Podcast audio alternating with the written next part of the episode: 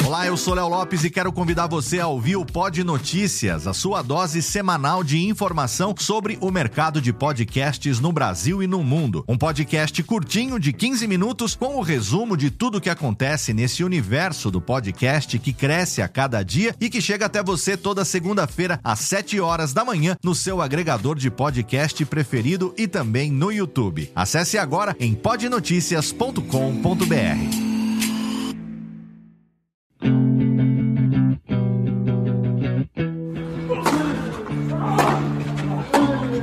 Começa agora o Backhand na Paralela, o podcast sobre tênis que vai além das quadras. Apresentação de Jeff Paiva e comentários de Ariane Ferreira. Salve galera da Bolinha Amarela, eu sou o Jeff Paiva chegando com a nova edição do podcast Backhand na Paralela, o podcast de tênis que vai muito além das quadras. Comigo diretamente de Portugal, Ariane Ferreira. Salve galera, vamos falar de tênis! O circuito europeu está comendo solto, todos os torneios já levando para a preparação final do que é o ápice da temporada de Cyber Europeu, que é Roland Garros. E tem muita notícia para a gente comentar sobre o que aconteceu nesta semana em alguns dos torneios e também fora das quadras, com as possíveis voltas de alguns jogadores de destaque do circuito que estavam contundidos, recuperando de contusão ou voltando ainda de um período inativo. Mas antes disso, vamos agradecer o pessoal que está escrevendo para a gente através das redes sociais sociais do podcast, no arroba BH na Paralela, no Twitter, no Instagram, no Facebook. Estamos recebendo bastantes comentários e perguntas e, e sugestões até de pauta que estão sendo anotadas para os próximos torneios, próximos torneios, para os próximos programas. É, e assim, é muito bacana receber a, a participação de vocês. Continuem até porque relembrando, mês que vem a gente vai estar tá em Roland Garros vamos ter drop shot na paralela diário falando sobre o que acontece no complexo tenístico da Federação Francesa de Tênis nos arredores de Paris. Então mande seu comentário, fique ligado com a gente, que a gente vai estar interagindo cada vez mais. Oh, turning on the style. Ariane Ferreira, que está em Portugal, esteve esta semana no ATP 250 de Estoril. Nani, conta pra gente, primeiro, como é que é a estrutura, como é que é o, o, o elemento ali do, do, do, torneio de Estoril, que é um ATP 250, que a gente conhece alguns aqui na América do Sul, mas não é a mesma coisa, né? Não, não é. é tem, tem bastante diferenças dentro das suas similaridades. Só para localizar nossos ouvintes, todos os torneios, independente do nível, ele tem um tipo de regra. A gente pode chamar de legado da ATP, uh, em que existe um padrão ATP também de, de funcionamento, de estrutura, que todos os torneios têm que seguir. A partir daí, tudo o que é feito uh, é pensado dentro da, da, organização, a partir do budget, do, do, perfil de público e assim por diante. O, a estrutura do torneio de Estoril é muito impressionante para quem está acostumado com os ATPs 250 do Brasil, da América do Sul. Uh, o ATP de Buenos Aires, eu não conheço Córdoba ainda. Uh, o ATP de Buenos Aires ele é muito estruturado num clube tradicional e ele tem todo um tipo de conceito de vivência dentro do torneio que para quem gosta de tênis é um torneio que eu sempre eu já fiz reportagem disso algumas vezes. Eu sempre digo que se você quer viajar para ver tênis mas você não tem dinheiro para ir a um Grand Slam ou você não tem dinheiro para ir a Roma por exemplo que é uma viagem muito cara é, tudo na Itália é muito caro Uh, ou, por exemplo, a ATP Finals de Londres. Londres também é uma cidade difícil para você viajar quando você não tem um orçamento grande. Buenos Aires é uma excelente opção. É um torneio muito organizado, muito bonitinho. Até para sair do torneio é muito fácil. Esse é o, a grande falha do, do ATP. É uma grande falha, assim, naquelas, né? Do ATP de Estoril. Uh, na, na, na, Argentina, por exemplo, existem bolsões de táxis, bolsões de táxis à noite. Há uma linha noturna que a, a Prefeitura de Buenos Aires coloca para tirar as pessoas do clube e levarem para a região do, do, de Palermo, que é relativamente no centro de Buenos Aires. Então, mesmo para quem está turistando, para quem não é da cidade, não tem carro, não tem grana para táxi ou para Uber, tem transporte público para te tirar de lá. Que é uma coisa, por exemplo, que em Madrid não tem. Se o, o torneio acabou 10 e meia, 11 horas da noite em Madrid, fica difícil você sair da Carramarra e ir para ir ao centro de Madrid, por exemplo. Por isso que sempre o último jogo do Masters de Madrid está mais vazio. Podem reparar isso a partir dessa semana na televisão. Uh, mas Estoril tem uma, uma estrutura excelente, uh, fica a 20 minutos de duas estações de trem.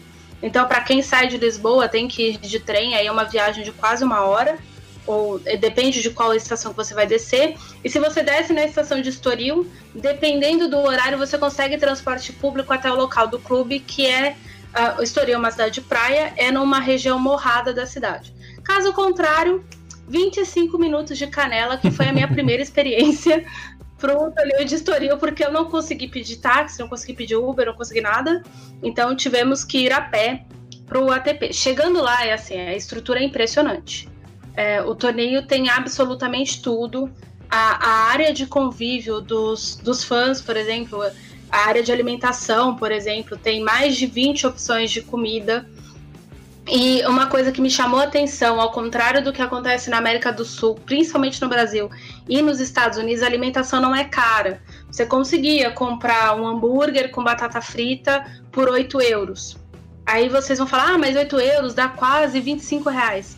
Sim, mas uh, se você sai aqui. Ainda assim é mais barato do que a gente pagou no Brasil Open, por Sim, exemplo. Sim, aqui um hambúrguer custava 28 reais só o hambúrguer, sem a batata frita, sem nada.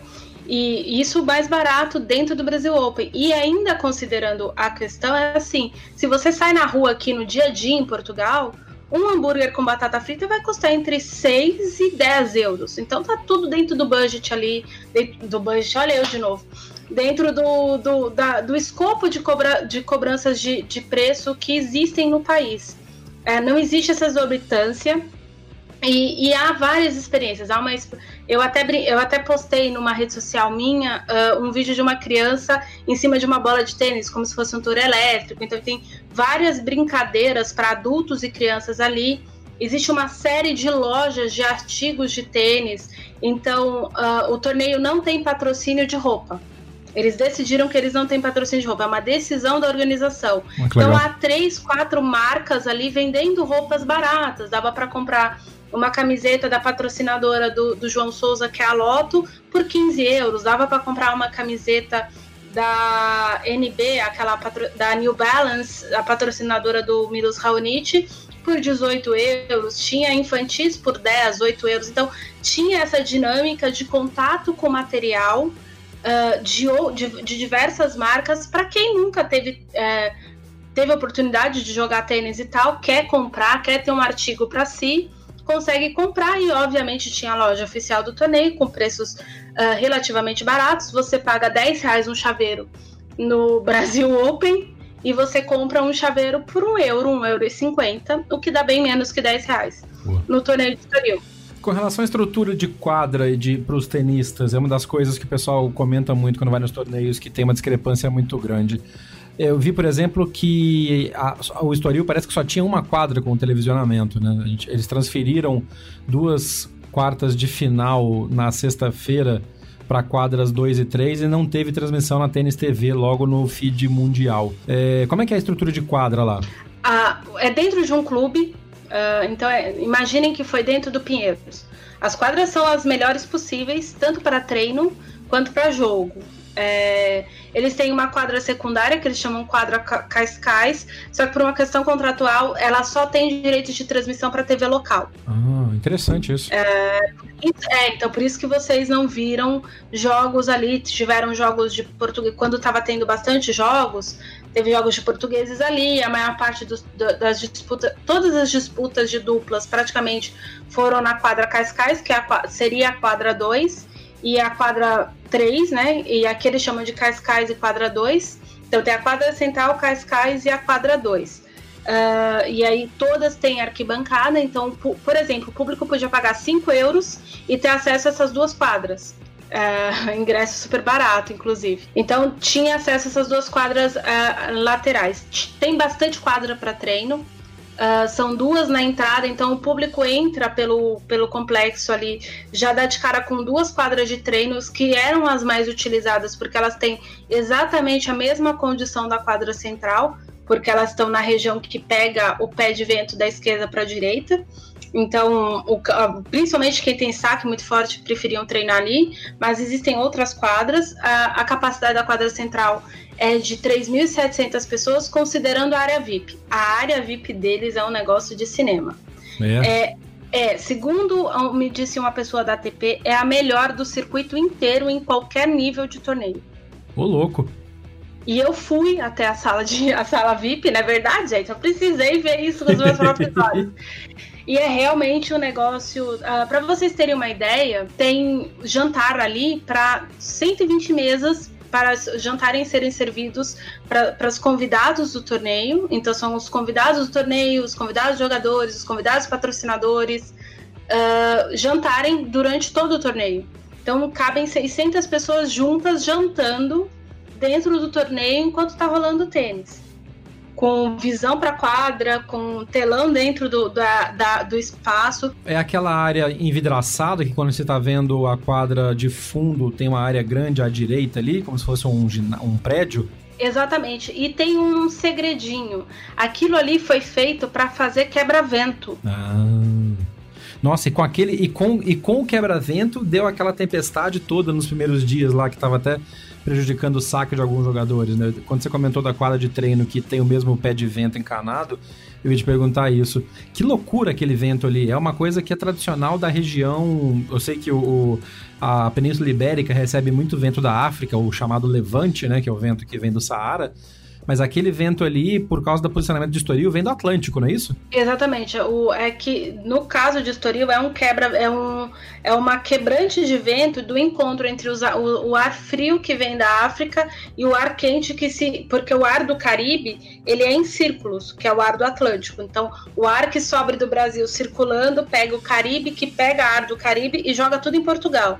Para vocês terem ideia, esse negócio de pé de vento a 80 90 km por hora é uma coisa super, super normal onde eu moro, que é no Porto.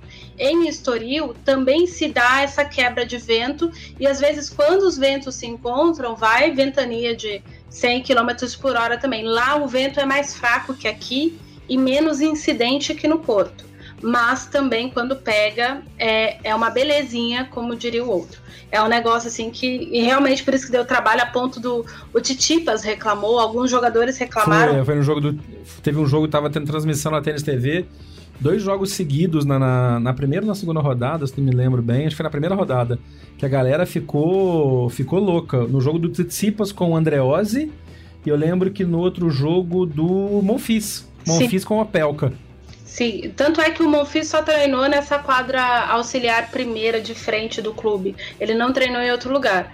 É, e tanto que o vento prejudicou mais o Opelka, que tem um saque monstro, uhum. do que o Monfils, porque o Monfils já, já esteve em Estoril antes, e então ele conhecia a história do quebra-vento. É, esse espaço lá agora é novo, para quem estava acostumado com o antigo torneio de Estoril, que era quando eram os homens e as meninas, que é da organização antiga, enfim, foi o torneio que inclusive quebrou. No próximo episódio vocês vão saber mais um pouco sobre isso. É, a gente vai trazer uma entrevista exclusiva com o diretor do geral do, do torneio de Estoril agora. É, era uma quadra central e era tudo muito muito estruturado para os jogadores. E o Gael já tinha jogado ali, é uma área mais baixa de Estoril, então é a área que pega o ar da praia. Boa. E, enfim, tem toda essa história aí, essas, essas questões de conceito. Mas eu vou contar um segredinho para vocês, vocês vão ouvir mais detalhado a respeito na entrevista no próximo episódio, mas só para constar a respeito de estrutura. Para vocês terem uma ideia, além de tudo que vocês vão ouvir no próximo episódio, que o Zilhão fala, João Zilhão, que é o diretor do torneio, fala com muito orgulho do próprio torneio, o torneio tem a seguinte estrutura.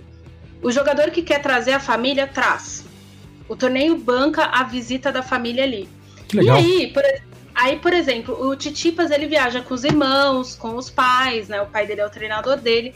O que, que acontece com essa família? Porque o jogador tem que treinar, tem físio, tem entrevista, tem um monte de coisa para fazer. A organização vai, vai oferecendo serviços. Cascais é uma região super bonita de Portugal. É muito bonito. Se você vier a Portugal qualquer vez da sua vida, visite Cascais. É maravilhoso. É um lugar lindíssimo. É, e é maravilhoso para quem gosta de praia, essas coisas todas, mas tem muita coisa histórica. eles fazem os, os tours, então os motoristas do torneio, que trabalham por torneio, eles conhecem bem a região, são pessoas da região, e eles fazem visitas guiadas com as famílias. Que bacana. Então eles levam as famílias para os pontos turísticos, as pessoas ficam como querem. Uh, e, e, e, é muito. Uh, torna a vivência e a experiência da família muito importante. Por isso que o Kevin Anderson escreveu na rede social dele que Estoril é o torneio favorito da Kelsey, a esposa dele. Porque tem esse tratamento. É, é o único torneio, por exemplo, que eles exigem que o hotel seja pet friendly, o hotel oficial, porque alguns hum. jogadores gostam de viajar com seus bichinhos. É o caso do Kevin Anderson, ele viaja com dois cachorros. Que barato. Normalmente o Anderson não fica nos hotéis oficiais dos torneios. Exatamente por causa desse, desse problema do, dos, dos animais dele. Exatamente. Legal. Esse é um ponto legal de destacar, porque a gente sabe, a gente já comentou em episódios anteriores Principalmente quando a gente estava falando daquele circuito de torneios que foi realizado no Brasil, dos, dos Futures, que uma das diferenças que um torneio pode dar para atrair jogadores é o fora de quadra. E, inclusive, algum, né, na, na classificação da ATP dos torneios é, nível mais abaixo, que seriam os Futures e, e até os Challengers, é, existe uma diferenciação na hora que o jogador vai ver o que, que aquele torneio está oferecendo, que é um prêmio de X, 50 mil dólares, mais hospedagem, por exemplo. Que é quando o jogador recebe a hospedagem garantida, não precisa pagar o seu próprio hotel para todo mundo que está na que tá inscrito, que tá, enfim, que entrou na chave. Nos níveis mais acima, eu lembro quando o Brasil Open começou a ser realizado no Sauípe, era um dos torneios preferidos de muitos jogadores pela, exatamente por isso, por poder trazer mais gente, vi, viajar com a família, viajar com uma turma maior, no caso do Kyrgios, com a turma de amigos louco dele lá. e dar essa estrutura para os caras poderem jogar, tá, se dedicar ao torneio e ao mesmo tempo ter uma condição legal para quem está acompanhando e a família dele está acompanhando. É bacana ver que o Estoril tem isso e, e, que consegue se diferenciar até numa semana em que é uma semana tensa, porque é preparação para um, um Masters 1000, que é Madrid é, depois de um outro torneio grande que é Monte Carlo e Barcelona. Então, assim, para atrair jogadores, para ficar naquela região ali, tem toda uma. Eu imagino que na entrevista que a gente vai ver num dos próximos episódios, é, tem toda uma estrutura, uma estratégia que tem que ser feita pelo torneio para se tornar atrativo para que os jogadores venham, né? Exatamente, o Zilhão detalha isso sem falar em valores e tudo mais. E ele diz exatamente isso. Ele, ele brinca que o povo português e a comida portuguesa são grandes atrativos. E esse é um dos grandes atrativos que a maioria dos jogadores falam a respeito do Brasil. Uh, eu já citei aqui, por exemplo, do Sanayovic. Do, tudo bem que a gente tá falando de uma estrela, mas eu citei o do Sanayovic no último episódio. O Fábio Fanini gosta muito de jogar no Brasil. Existem. O Almagro sempre gostou muito de jogar no Brasil. O Ferreiro, que foi número um do mundo, sempre amou jogar no Brasil. Por conta disso, do povo, da comida, do fato de se darem bem com brasileiros e tudo mais. Mas o extra do torneio é um ponto decisivo para o cara decidir se vai jogar São Paulo ou se vai jogar Marsella, por exemplo. E, e, e, enfim, eu tô falando Marsella porque a Marsella é, é, é próximo, né? A Marsella, na verdade, é na semana do Rio Open. Mas se o cara se programa para jogar o, o 1 ATP 250 ali naquela prévia de Miami, e ele não vai tentar somar mil pontos no Saibro, né? Fazer Córdoba, Buenos Aires, Rio e São Paulo é, no caso daria 1.250 pontos, uh, fica difícil para o cara se deslocar da Europa sem grandes atrativos. O que banca o torneio de Buenos Aires, por exemplo, são os atrativos. O torneio de Buenos Aires, por exemplo, tem a noite do assado, então é sempre. E não é uma noite específica. eles determinam um grupo de jogadores por dia da semana, independente da eliminação ou não desse jogador no, no torneio, e aí ele fica ali no hotel do torneio porque eles vão nos restaurantes mais cobiçados ali da região portenha. Existem dois restaurantes específicos que a organização sempre trabalha com eles. São dois restaurantes tops, como diria a gíria brasileira. e eu detesto essa expressão, mas enfim. E eles levam os jogadores lá. Então você tem a melhor experiência de Buenos Aires, mesmo que você tenha perdido do, no torneio, sei lá, na primeira rodada na segunda-feira. E você é do sorteio da turma da quinta-feira, por exemplo. Então tem tudo isso que conta a favor dos torneios. Oh, that is sensational! Bom, falando em quem efetivamente foi jogar em Estoril, então, palmas para o grego, né?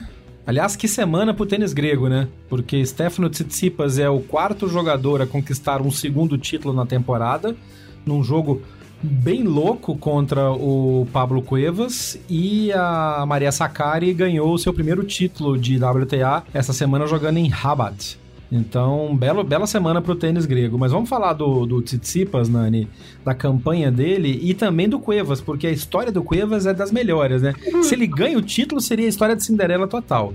Mas o Cuevas, sendo Cuevas, entrou como look loser na chave principal, perdeu na última rodada do, do, do Qualify para Estoril e aí foi, foi, foi furando, ganhando todo mundo e chegou na final e quase que complicou o Tsitsipas, que cá entre nós, para quem viu o jogo final e o último set do jogo final, tava doido para entregar a rapadura, né? Aliás, o Tsitsipas deu umas entregadas essa semana. Uh, primeiro, antes de falar das campanhas, eu quero só fazer um comentário. Você, fã de tênis, uh, eu vou falar porque foi a primeira vez que eu vi o novo Titipas, o, o Titipas profissional jogando tênis uh, jogando tênis pessoalmente. É impressionante o que esse rapaz joga de tênis. É um negócio absurdo. Então, se você tiver uma oportunidade, fica a dica: Rio Open, Brasil Open. Uh, esse rapaz jogando tênis é que eu gosto de jogadores habilidosos, jogadores que saibam lidar com o, o, contratempo, contra o vento, contra qualquer outra situação. E aí eu tenho três destaques para dedicar para quem for sair de casa para ver tênis principalmente se for fora do Brasil, porque os três nomes que eu vou dar uh, provavelmente não joguem no Brasil. O Titipas, o Yoshihito Nishioka. Boa. O que esse rapaz define de bola, na, eu nunca tinha visto o Nishioka pessoalmente, é, nunca mesmo. Eu fiquei assustada com a habilidade que ele tem. Com, ele tem um punho muito parecido com o Lufanini, principalmente para volear. É um negócio lindo de ver esse japonês jogar. E o Francis Tiafoe a televisão não mostra 10% do que é o Tiafoe em quadra. Ele é intenso, né? Ele é muito intenso, ele é muito decisivo, ele é um rapaz que ele pensa bastante as jogadas, uh, dá a impressão de que ele faz contagem de passos dentro da quadra, principalmente quando ele está saindo dos intervalos de pontos, e, e aí, por exemplo, ele saiu em desvantagem com o Nishoka, e parecia que ele estava contando exatamente para saber quanto tempo eu acho que ele perderia para fazer uma bola curta. Então, quando ele estava inteiro fisicamente, ele entrava em quadra. Quando ele, eu, eu já, ele já tinha percebido que ele já tinha trocado de lado ali batido a bola, sei lá, umas quatro, cinco, seis vezes, ele se mantinha na linha de base. Então ele tem uma inteligência física muito impressionante também. Fora que o forehand dele é uma coisa ma maravilhosa, pessoalmente. Não é o do Cuevas, não é o do Titipas, o, forehand do Titipas é, é um negócio assustador. Uh, pessoalmente, é muito rápida a bola do Titipas de forehand apesar de que o backhand dele é muito mais efetivo. Então, se vocês tiverem a oportunidade de verem o Nishioka, o Titipas e o Tiafoe pessoalmente, vejam os outros jogadores aqui que são impressionantes. Eu já tinha visto todos. Todo mundo sabe que eu sou uma grande fã do Cuevas, então eu não vou fazer propaganda do Cuevas mais. É, agora falando da campanha. O Titipa jogou bem, ele soube jogar bem e ele foi colocado em situações muito diferentes durante a semana. Por ser o cabeça de chave, ao contrário do que acontece na maior parte dos torneios, Estoril não passou a mão na cabeça do Titipas. Então, uh, vamos colocar o melhor jogo da rodada no, no primeiro horário. então, eles, eles puseram o, o Titipas jogando meio-dia. Uh, sol, o sol aqui não fica a pino, ele não fica no topo do céu, mas é um sol uh, muito forte. Eu, por exemplo, peguei muita cor, eu peguei cor no, uma cor que eu não peguei no verão brasileiro, eu peguei em dois dias de Estoril. é, três dias em Estoril, eu, eu saí de. Gente, eu tô quase azul em comparação ao que eu sou. Eu peguei muito sol ali. Então é por isso que eles dão até o chapéuzinho para todo mundo, bonitinho, aquela coisa toda. Mas voltando ao Titipas. Então eles puseram o Titipas para jogar. O Titipas, infelizmente, enfrentou o vento uh, num dia que se sabia que uh, a temperatura variaria muito isso é uma situação que acontece aqui também. O clima muda de uma vez, principalmente em cidades costeiras. Uh, o clima muda de uma vez assim, e aí fecha, e aí venta bastante, aí não chove, ou chove, e volta o sol de novo. O Titipas pegou exatamente esse horário de mudança do clima, soube vencer o Guido Andreozzi. O Guido jogou muito melhor de frente para o vento do que o Titipas. O Titipas, quando o vento estava contra o forehand dele, por exemplo, ele estava extremamente inefetivo uh, soube jogar muito bem no meio-dia, com a quadra lotada, com todo mundo cantando pro João Domingues. É, aliás, foi muito bonita a trajetória do João Domingues no Brasil Open. Ó, Brasil Open, no Estoril Open. João Domingues que tem um novo treinador, então, um, um segundo treinador brasileiro. Atenção, atenção, breaking news para algumas pessoas. Para algumas pessoas. Uh, o treinador do. O novo treinador do João Domingues é o Larry Passo. Olha isso, hein? É, segundo ele, é uma pessoa que chega. Para quem não sabe, o João Domingues tem três treinadores. Um deles é o André Podalca, que é brasileiro, foi tenista. E o, agora o Larry, e o outro eu esqueci o nome. Só um parênteses também para lembrar que o João Domingues é um dos, dos, dos atletas da nova geração do tênis português. Sim, João Domingues tem 25 anos.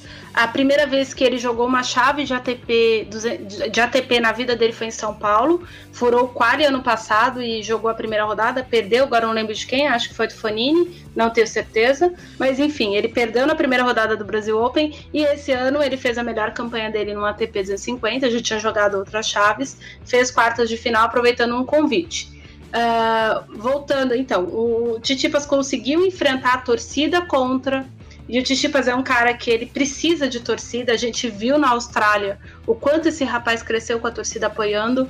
É, e ele jogou, mesmo assim, ele conseguiu jogar bem, ele conseguiu enfrentar a luta do João Domingues. Ele saiu em desvantagem, o João saiu quebrando ele. O João chegou a sacar para o set, primeiro set. O João quebrou no segundo, o Titipas virou o set. Então, ele teve muita força mental que era uma coisa que a gente já vinha criticando o Titipas desde o meio do ano passado. Faltava aquele gap uh, deles decidir. Foi por isso que ele perdeu o Barcelona do Nadal e foi por isso, inclusive, que ele perdeu Toronto também do Nadal. Na hora de definir, na hora de dominar o ponto, ele não, não tinha essa força mental. Agora ele tem. E eu vou fazer uma observação. A gente vê muito Titipas pela, pela televisão. O Titipas sempre foi um rapaz muito magro, um rapaz alto. Só que ele teve um ganho de massa muscular Olha aí. muito, muito forte. O Titipas hoje é o falso magro. Ele tá com a perna. Meio Zverev, né? Mas ele tá muito mais forte que o Zverev, por exemplo. Boa. Ele tá muito mais forte que o Zverev. Porque o Zverev, ele sofre na academia. Acho que não é muito o perfil dele de ganhar massa muscular. O Titipas, para vocês terem uma ideia, ele tá com ombro de nadador. É mesmo? Ele tá com... É assim, e ele é alto, então é, é parece o chaleco isso é uma combinação matadora, Sim, hein? Ele, tá, ele anda, ele tava andando de costas, eu tava observando ele andar de costas, eu falei, gente, ele parece o. Charles Leclerc é um, um nadador francês que é bastante forte. É, foi um grande adversário do, do nosso querido César Cielo. E ele tava parecendo o Leclerc, e eu fiquei, eu fiquei assustada, porque ele, ele realmente tá com um braço bastante forte também. E isso, né, obviamente, dá mais força para ele, dá uma, um cardio, né? Que é o é. A, o, aguentar bastante tempo ali a intensidade. Então, Não, o e dá mais força no saque dele, que já, que já é uma arma forte dele, mas que nessa semana no Estoril, por exemplo, o que ele fez de ace, o que ele bateu, o que ele deu na bolinha na hora do saque, é que ainda tá meio winner wall, né? Ele tá fazendo muito erro, não forçado, como ele fez hoje na final. Sim. Hoje, domingo, nós estamos gravando o podcast, né? Mas enfim. É, então. É, mas tem, tem essas diferenças. Então, o Titipas está muito mais forte. Aliás, ele está mais estruturalmente forte do que o Chapovalov, por exemplo. O Chapovalov a gente já tinha visto, porque o Chapovalov gosta de desfilar a brancura dele sem camisa nas redes sociais. Aí a gente... Enquanto canta rap. Exatamente. Enquanto eu fico preta no o coitado do Chapovalov vai ficar no máximo vermelho. Mas enfim, né? Cada um com... Só para as pessoas não acharem que eu tô sendo racista falando brancura, né? Não tô sendo. Né? o rapaz é branco, eu vou fazer o quê? É, e o, o Chapovalov a gente já viu que estava forte, né? Ele fez bastante, é, ele focou, tem um vídeo da ATP falando sobre isso, sobre a pré-temporada deles. Curiosamente, a ATP não fez um vídeo de pré-temporada do Titipas e é um trabalho que o pai dele tem trabalhado. Então, o Titipas está fazendo muita hora de academia, mesmo nos torneios. Aqui em Estoril, a partir da segunda vitória, ele fez bastante fisioterapia. E a gente fica pensando que fisioterapia é só para dor, não. Fisioterapia não. ajuda a ter muita força uh, muscular, inclusive foi o que salvou meu joelho, foi foi a fisioterapia, você, é, dependendo do exercício fisioterápico, é para dar uma estrutura para as articulações, enfim, fortalecer. O meu ombro direito sabe bem disso é, também. Então, é, a, a ideia é essa, tanto é que existem até tratamentos eletrônicos de fisioterapia que é que o intuito de enrijecer os músculos e dar fortalecimento. Então, o, o Titipa está estruturando a parte física dele. Acho que o próximo passo dele será trabalhar o lado mental. Durante o ano passado, ele trabalhou muito a efetividade dele do backhand. Ele tem um planejamento muito inteligente. Tá trabalhando com Patrick, Patrick Mouratoglou, que é o treinador da Serena Williams. Então, esse menino ele não veio para fazer figuração no top 10 e sair do top 10 não. É. E realmente ele tá, tá esse trabalho tá tá pagando, porque ele é o quarto jogador na temporada, como a gente comentou no início dessa, dessa, desse episódio, é o quarto jogador na temporada a conquistar um segundo título de ATP. Tá na companhia do Roger Federer e na companhia de Christian Garin, que também tá fazendo uma campanha espetacular.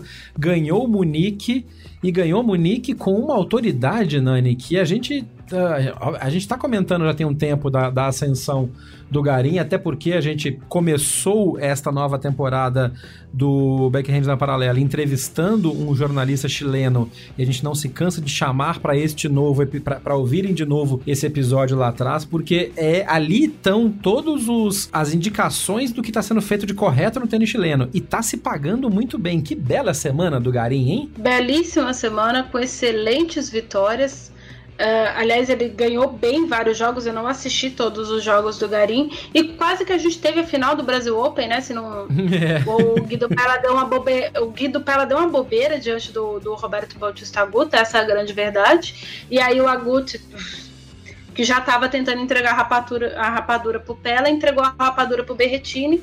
E o Berretini ainda deu um, um relativo trabalho para o Garim, assim, não, não deu um trabalho para o Garim. O Garim demorou a definir. E, é, né, o... Eu acho que sentiu o peso, né?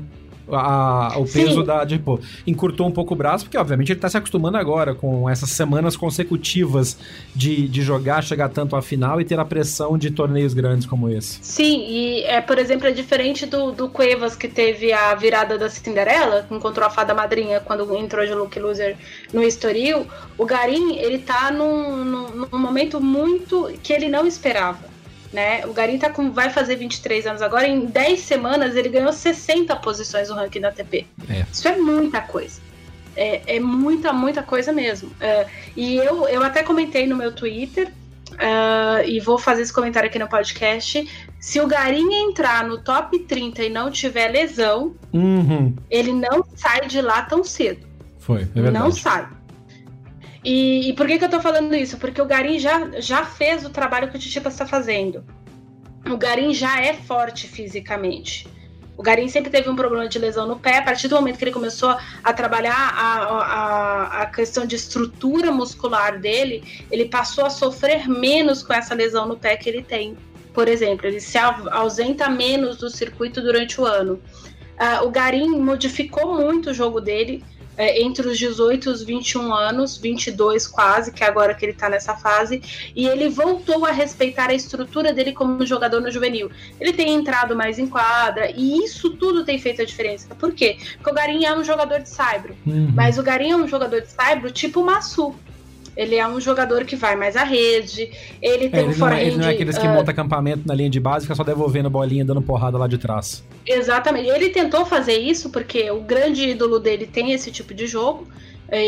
O grande ídolo dele, para quem não sabe, é o Nadal. O Nadal, tanto é que o Nadal, com a idade, com as lesões, o Nadal modificou muito o jogo dele, mas a base de jogo do Nadal é correr na linha de base até matar o adversário, não ele. é, é, sempre foi, gente, e não tem é. demérito nenhum nisso, é o jeito do cara jogar.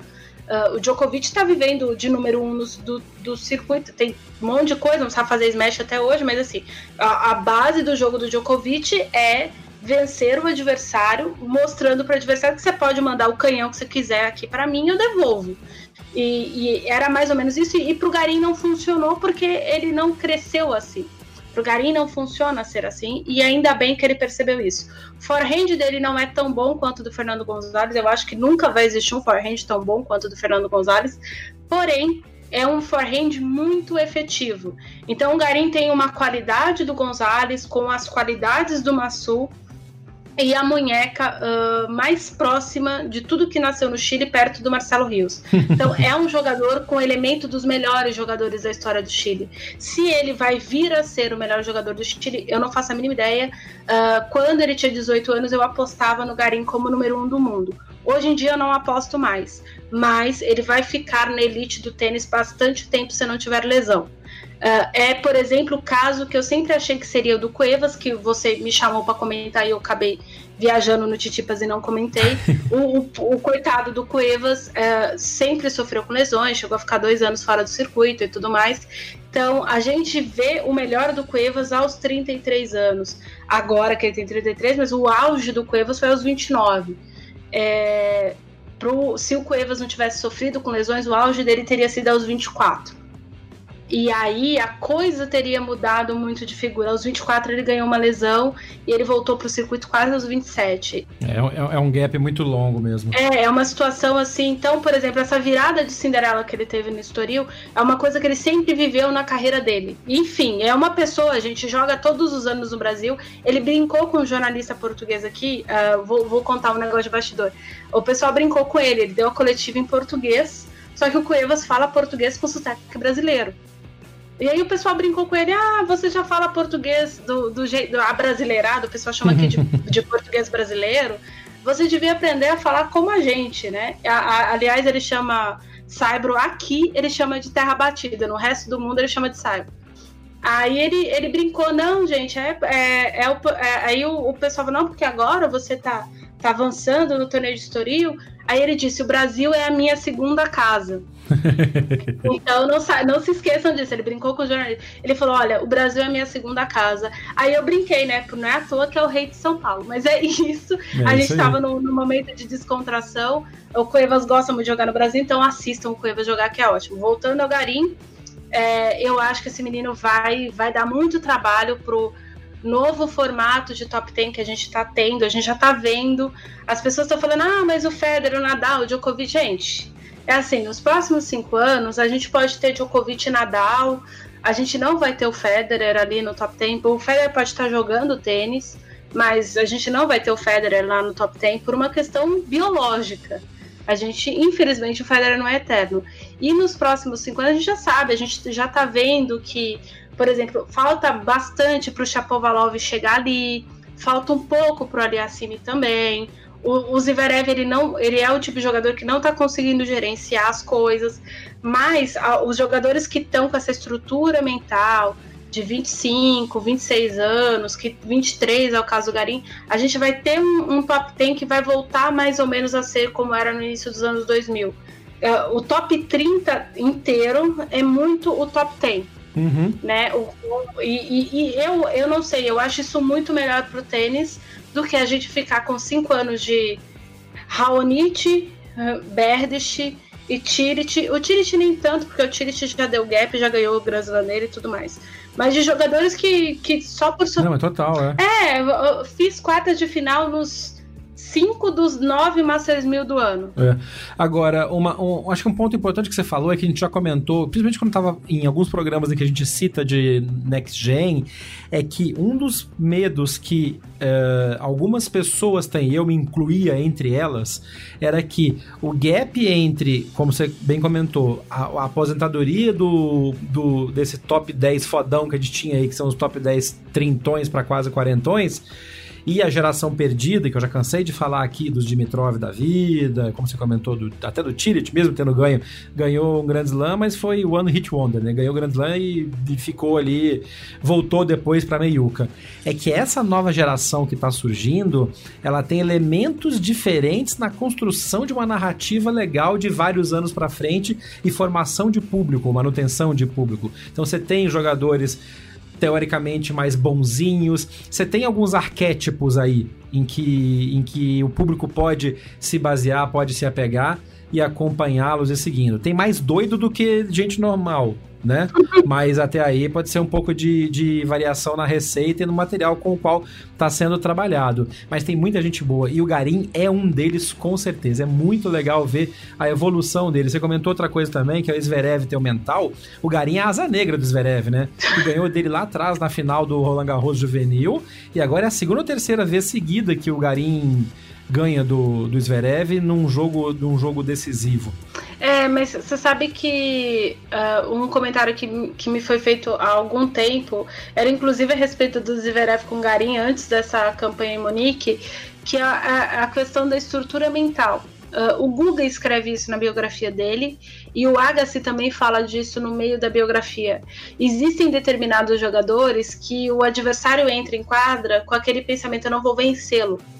Independente da posição do ranking, independente do quanto o cara tá bom ou tá ruim, existem algum. Todo mundo tem um fantasma no circuito. Oh. Todo mundo tem um fantasma no circuito. Eu descobri que dessa turminha nova, o cara que é mais fantasmagórico para todo mundo é o Daniel Medvedev todo mundo tem medo de enfrentar o Daniel Medvedev. E segundo o que me foi dito, é que o, o não é nem não dá nem para se ver quando você é o público, sabe? Nem estando ali do lado hum. da quadra o forehand dele é demoníaco. É um negócio que a bola sai de um jeito da raquete dele e chega de outro na raquete do adversário, sem ele estar tá dando slice. Porque quando você dá o slice, você muda a rotatória da bola, né? É como se fosse aquele chute que a gente vê muito em vídeos do YouTube que alguns jogadores de futebol profissional fazem, como por exemplo o Otero fazia no Galo, que é você bate na bola e a bola sai meio mudando a trajetória sem rodar em, em si própria. É quase um, um flat que a bola muda. Para quem conhece beisebol, gosta de ver beisebol, é quase um knuckleball, né? Aquela bola que o cara solta e a bola vai pererecando no caminho. Exatamente. O para quem não é muito ligado ao galo ou a futebol brasileiro, uhum. é porque tem muita gente hoje em dia que só assiste futebol internacional. Triste. É, o Diego Forlan tem esse chute. Isso. Tinha, é. né? No caso que ele não é. O For, não foi só com a Jabulani que ele fez isso, não. O Diego Forlan tem esse chute. Uh, o Figo tinha esse chute é. quando ele batia a bola em longa distância, enfim. E tem muito jogador, e, e, tem muito bater, muita gente que vê YouTube, que assiste os canais de futebol do YouTube, os freestyles da vida, e isso é uma febre no, no, no, YouTube, esses, no Instagram também, esses chutes que o cara bate um efeito e a bola sai reta, mas pererecando. Legal, o Medvedev tem isso mesmo, é verdade. Quando a câmera, tá, aquela câmera baixa que a ATP tem colocado bastante, que é um ângulo sensacional uhum. para quem joga tênis também, não só gosta de ver, porque agora que a gente pode pode babar mais e falar, nunca vou conseguir fazer isso. Isso é outro esporte, né? Que eu jogo no meu clube lá. O cara bate na bola e a bola sai reto no meio do caminho, parece que ela engata uma terceira e vum, vai pro lado. É, Realmente mata o cara. É, então, eu não sei. Então, o grande fantasma de todo mundo. Aliás, quem me uma das pessoas que me disse isso foi o Félix Auger Aliassime. Ele, é, no dia que eu conversei com ele, ele ainda nunca tinha enfrentado um top 10. Uh, inclusive, ele enfrentou o Danil Medvedev quando o Danil uh, ali na beira do top 10. Ele disse: Eu nunca enfrentei um top 10, mas eu acho que enfrentar um top 10 é a mesma coisa que enfrentar o Danil Medvedev. é assustador do mesmo jeito. E, e ele não usou o termo assustador, mas ele deu a entender assustador do mesmo jeito. É. Então, mas voltando. Deixa eu, só, deixa eu fazer um detalhe. Deixa eu só aproveitar um gancho do que você falou aí. O Félix não tinha enfrentado no top 10, já enfrentou. Mas no dia que este programa está indo pro ar, que é na segunda-feira, é, é o dia, um dos dias de primeira rodada de Madrid. E a, a segunda rodada de Madrid é exatamente Félix Auger-Aliassime versus Rafael Nadal. Peguem seu baldinho de pipoca para assistir, porque isso vai ser bom de ver. Vai. Vai ser bom de ver, porque são dois estilos completamente antagônicos, com o diferencial de que o Aliassime, apesar de não ter crescido no Cyber, ele sempre disse que gosta muito do Cyber, e ele, os melhores resultados dele no ano foram aonde? No Saibro. É. Aliás, você falou do G ali acima agora com o Nadal, eu, eu lembrei de um, uma situação. Eu tenho para comigo de ver esses meninos jogarem há muito tempo. O, o Aliassime tem alguns golpes e algumas estratégias de jogos muito parecidas com o Garim. Uh, vai ver que é por isso que o pessoal brinca aí que o Zverev não vai ter vida muito fácil com, com o Aliassime para frente. Ele tem Pode algumas coisas. E foi, inclusive, uh, enfim, eu tô, tô pensando, pensei nisso agora, uh, porque o pessoal fala que a próxima asa negra do, do Zverev vai ser o Aliassime. Pode ser que seja isso a comparação com o Garim. Mas eu acho que é mais mental do que qualquer outra coisa. E que também tem um impacto muito grande no tênis. O tênis é um esporte muito mental, né? Sim, sim. Se você. O João Domingues comentou isso. Ele falou: eu fui. Eu tive o set point contra o Titipas, eu tava com a bola na altura que precisava, na rede, ele tava posicionado errado, eu joguei a bola na mão dele e ele simplesmente fez um golpe que eu tava com a rede toda fechada e ele salvou meu set point. Ele virou o jogo porque porque eu fiquei pensando naquele ponto até o final do tie break. É. e aí você já sai um set abaixo. Então, enfim, essas são coisas do tênis que a gente acaba percebendo. Sentimos isso. Nós que jogamos em clube e vai ter programa aí pra frente falando sobre isso, de clube e também de tênis universitário. A gente sabe como é que é isso. É bom saber que os profissionais também sofrem disso, não é só a gente. É, o BH na Paralela faz uma paradinha e volta daqui a pouco pra gente comentar do que tá além das quadras nessa semana.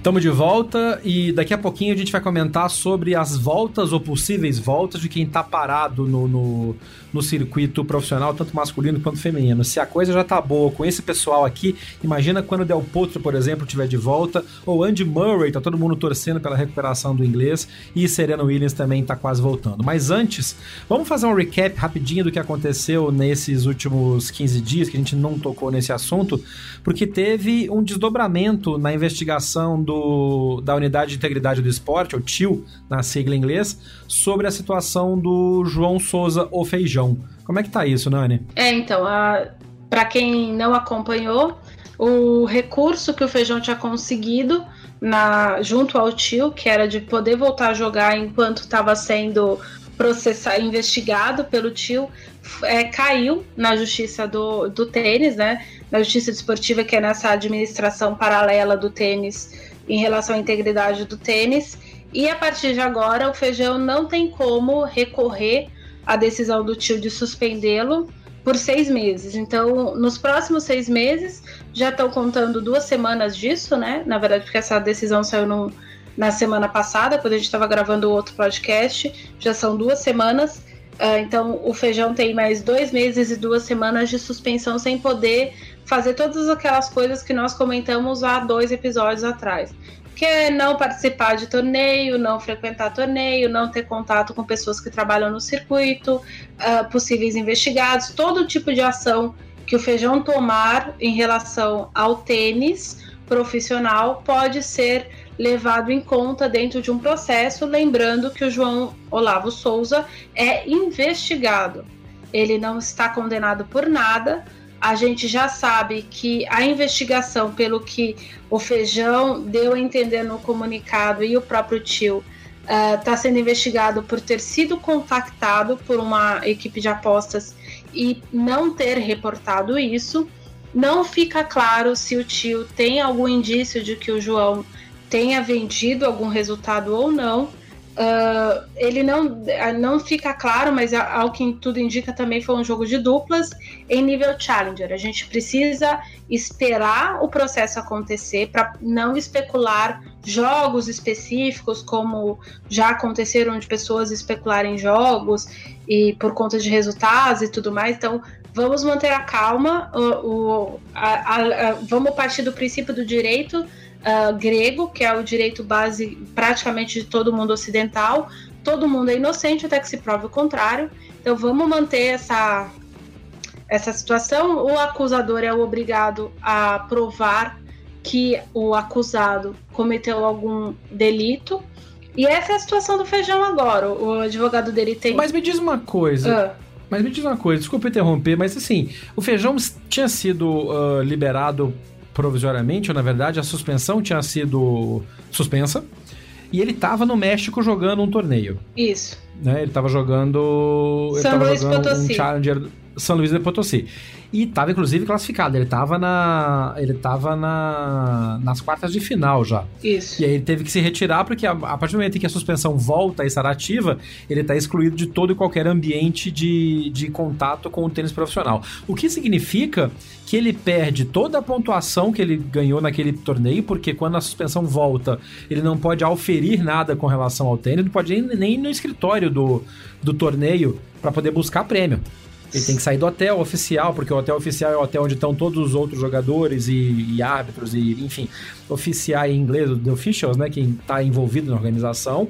Quer dizer, é uma coisa muito forte. E não foi explicado se houve algum fato novo para justificar isso, porque o comunicado do tio diz que após nova consideração ou provas adicionais apresentadas a tio, a suspensão provisória foi imposta novamente e não diz que provas seriam essas. Uh, o que, que, surgiu de fato novo para levantar a suspensão da suspensão. E, é. e, de novo, também no comunicado oficial do tio em inglês, é um cara que tá investigando. E esse cara definiu que, ó, não, tá, tem uma coisa errada aqui, tira ele do, do, do, do, do ambiente, eu preciso continuar investigando. A gente já explicou no episódio, dois episódios para trás, que isso é feito para evitar que o suspeito ou o investigado é, tenha contato e possa, por exemplo, destruir provas ou combinar a resposta com outras pessoas. É uma, uma, uma punição bem, bem séria, mas que é para cortar o contato com, com quem pode estar tá causando isso. Sim. O que, que e, e você comentou, não é o nosso papel de especular. Mas foi uma coisa de surpresa, porque ele estava liberado e estava jogando um torneio, né? É, mas o que a gente precisa entender é que o que fez o Feijão ter a possibilidade de ir a São Luís do Potosí foi uma liminar. Uhum. Uh, e, e, aí a gente está acostumado a ver o que, que liminares fazem no Brasil. Elas sobem no meio-dia, caem às quatro da tarde.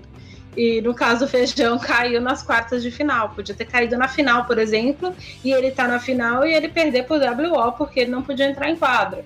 Uh, então tem, tem todos esses agravantes. Então a gente precisa entender que o processo jurídico foi esse. O advogado dele tá. recorreu tá. da decisão de suspendê-lo e o tio acatou num primeiro momento e derrubou num segundo momento. Segundo o advogado do Feijão, ele inclusive disse isso em entrevista ao Globoesporte.com. Uhum. Não há provas novas. Os, fat os fatos apresentados foram os mesmos do primeiro processo. Mas, de qualquer forma, sendo os mesmos ou não, se eliminar caiu, o feijão não pode recorrer. É.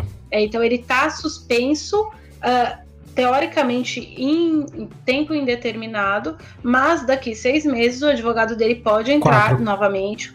Quatro meses, um 120 dias. Pra, é, exatamente da, daqui quatro meses para entrar com um novo processo e falar, olha, não, o meu jogador precisa jogar, e, enfim, meu cliente precisa jogar, e se o tio decidir a favor do feijão e a investigação não tiver sido encerrada, o feijão continua sendo investigado e pode jogar normalmente. Muita gente no circuito uh, tem sido é, está jogando sob holofotes de, de investigação. O que acontece é o seguinte: quando a investigação tem um indício forte, por uma questão de, de liberalidade jurídica, partindo do, do, do, do, do, juri, do juridiquês, não, Jesus do céu, da, da base jurídica grego, grega, uh, o investigado é avisado. Então é por isso que eles suspendem os atletas. Entendi. Então, só para vocês entenderem, é esse o esquema. Uh, lembrando que, novamente, estou falando, Feijão não está condenado a nada, nós não sabemos qual é a acusação séria e se realmente o que foi veiculado uh, condizir com a situação que foi o Feijão viu, ou o Feijão ouviu, ou o Feijão recebeu alguma proposta e não reportou, o Feijão entraria no caso do Federico Coria, por exemplo, foi uma pessoa que com, considerada como compactuante com o esquema de corrupção. Ele não cometeu a corrupção, mas ele não denunciou a corrupção. A gente comentou sobre isso num outro programa de que a abordagem que o tio faz nos casos de investigação sobre corrupção ou sobre uh, conluio para apostas ou para afetar o esporte é que a inação ou a ausência de alguma ação equivale a uma ação prejudicial, negativa. Por isso que quando você é contactado e você não reporta esse contato com relação a uma aposta, para jogar algum jogo, uma coisa específica, isso é considerado tão grave quanto você ter feito a aposta em si. Usando uma analogia rasa, e me corrija se eu estiver errado, Nani, é como você criminalizar o fato de você ver alguém consumindo drogas. Exatamente. E não você efetivamente consumir a droga. É, mas uh, não é necessariamente assim, sabe? Porque. Sim, claro, eu tô fazendo uma analogia só para trazer essa imagem para fora do juridiquês esportivo, mas. Sim, é como, por exemplo, é como se um amigo seu dissesse: vamos roubar um banco, uhum. tal dia e tal hora, tal banco em tal lugar, assim assim e a justiça descobrir que você sabia, mas você não denunciou para a polícia. É, isso é um crime. Isso, inclusive na figura, na figura jurídica é, em, anglo-saxônica nos Estados Unidos e, no, e, na Inglaterra, por exemplo, isso é o, é o equivalente a. Existe também essa figura de, de punição, de você sabia e você vira um accessory to that crime. Né? Você, você, ao não reportar, você permitiu que o cara com, seguisse com os planos, logo você planejou junto. O termo em português seria facilitador de crime. Obrigado. É, mais ou menos. Essa mulher é sensacional. Bom, fato é que João está suspenso e o tio está cada vez mais pegando no pé de, desse tipo de, de, de atividade, que é uma atividade nefária. A gente já explicou longamente sobre isso em programas anteriores. Para você que não viu isso ainda, como é que funciona, de novo, eu estou repostando no no post deste episódio a matéria que a Ariane fez na época do Brasil Open, explicando sobre uma ação que a ATP fez dentro do Ibirapuera, em que se retirou um cara que seria suspeito de estar reportando resultados em tempo real para apostadores e o que, que isso implica nessa estrutura de apostas legais, principalmente para o mercado asiático. Ainda falando de coisas que afetam fora da quadra e trazem isso, trazem um efeito complicado para dentro das quadras, a disputa política dentro da ATP tá cada vez mais enrolada, né, Nani? A gente comentou em alguns episódios para trás que o Justin Gimelstob que é o representante dos jogadores no conselho da ATP e tem seus próprios problemas jurídicos do lado de fora e por causa disso estava sofrendo muita pressão para sair dessa posição no conselho. E essa semana que passou, finalmente o Guimelstorb largou o osso, como a gente diz em alguns lugares, e anunciou a sua renúncia a essa posição. Isso abriu toda uma nova caixa de minhoca, que é quem vai tomar o assento que era do Gimelstob e alguns candidatos interessantes vieram à tona para botar o seu nome na, na rodinha. Vamos fazer um recap de o que, está rolando? Vamos. Uh, o Gilmestop, para quem não sabe, é, foi, é treinador, comentarista de tênis, foi jogador de futebol Ó, jogador de tênis, não jogador de futebol, a louca. Isso é mesmo? Jogou bola também? Provavelmente, não, é que eu lembrei aqui porque um dos, dos candidatos jogou futebol no, na universidade. Mas enfim, a, olha a ligação que a pessoa faz, tem nada a ver. a mente é rápida. É, então, gente do céu. Voltando à situação. É, o Gilmer Staub, é, essa pessoa é um dos três representantes de jogadores dentro do board. Para quem não se lembra, a gente vai botar o link na descrição do episódio em que eu descrevi exatamente como funciona o board, como funciona o conselho dos jogadores, para vocês entenderem a estrutura política da ATP. E aí, dentro de uma, de uma movimentação do Djokovic e uma pessoa que não ficou na mídia, mas que também movimentou-se junto com o Djokovic, ao que tudo indica, foi o vice-presidente do Conselho de Jogadores, o ucraniano Sergei Stakowski, o Stakowski, como se fala no Brasil. É, ele também foi a favor do Gilmestop, e aí eles derrubaram o Chris Cremord, a renovação de contrato do Chris Cremord, que até desde que tem contrato para trabalhar para a ATP até dia 31 de dezembro desse ano. A partir desse momento, Djokovic levantou a bola de que o Gilmestop que é treinador, comentarista de tênis e representante dos jogadores dentro, e era até, porque ele agora uhum. renunciou, representante dos jogadores para ser o CEO, o presidente, a pessoa que comanda o voto de Minerva dentro da ATP para qualquer tema administrativo. Uh, o Gilmer Stop está enfrentando a justiça americana. Na verdade, ele foi condenado por uma agressão, uh, quase uma tentativa de assassinato uh, de um amigo dele, de uma confusão pessoal que ele sofreu. A, na semana passada, um jornalista britânico, inglês, o Ben Rottenberg, é porque ele tem nome de britânico, né? É, ele é americano. O Ben Hoffen, é, mas ele é americano, por isso que eu falei britânico, eu tô ficando maluca. O Ben Hoffenberg postou, inclusive, depoimento dessa vítima de agressão do Gilmestorp. A gente retweetou nas redes sociais do, do podcast, a gente vai botar no link do episódio também. O, todo o depoimento está é, em inglês, infelizmente, não dá para traduzir nove páginas de depoimento. A gente não tem tempo para ir, eu não tenho tempo para a gente não está tendo tempo para isso, infelizmente. Uh, mas para quem fala inglês, dá uma lida lá para entender o que aconteceu. O Gilmer Staub foi condenado a três anos de cadeia, que foram convertidos em meses, uh, ah, 60 dias de serviços comunitários mais multa. Uh, o que é estranho. Ou seja, escapou levinho, né? É, e, e é uma coisa que é estranha para a justiça americana. Primeiro, porque o Gilmer Staub não é réu primário. Ele já foi condenado por agressão antes. Fofo. É, né? Uma pessoa delicada, pessoa doce, enfim. Uh, eu achei muito estranho esse movimento da justiça americana, mas como eu sou advogado, quem sou eu para ficar julgando a justiça americana? Uh, enfim, uh, o Gilmes uh, aí vem um não é bem um fato novo, mas é um fato que muita gente não sabe. O Gilmes Tob está enfrentando a ex-mulher na justiça pela guarda do filho. E a ex-mulher é de uma família de gente muito poderosa e podre de rica nos Estados Unidos.